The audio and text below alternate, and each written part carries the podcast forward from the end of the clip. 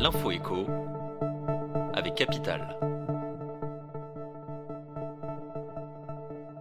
On commence par la bonne nouvelle du jour pour les retraités. Annoncée initialement à 5,2%, l'augmentation de la pension de base au 1er janvier 2024 devrait finalement s'élever à 5,3%, une différence qui tient de la formule de calcul de la revalorisation.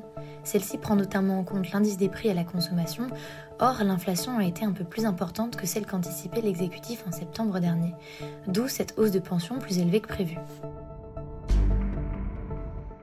On enchaîne avec l'alerte du jour. L'Agence régionale de santé d'Île-de-France recommande de ne plus consommer régulièrement de pondus par des poules élevées par des particuliers. L'agence y voit un risque pour le consommateur de s'exposer à des polluants dangereux pour la santé. Dans son étude sur 25 poulaillers de la région francilienne, des teneurs en polluants organiques persistants, bien au-dessus des recommandations sanitaires, ont été retrouvés dans une grande partie des œufs analysés. On poursuit avec le chiffre du jour, 89 euros. C'est le prix du panier de course mensuel de Capital en octobre. Le montant de notre panier, qui compte 28 articles de marque nationale et de marque distributeur, recule depuis août. Il valait alors 89,90 euros. À l'image de l'inflation, cette baisse reste cependant limitée et certains produits voient même leur prix augmenter.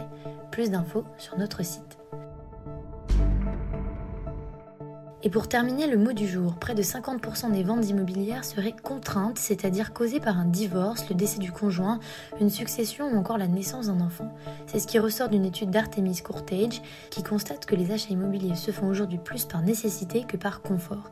Et ces propriétaires forcés de céder leurs biens subissent de plein fouet la baisse actuelle des prix. C'était l'info écho avec Capital.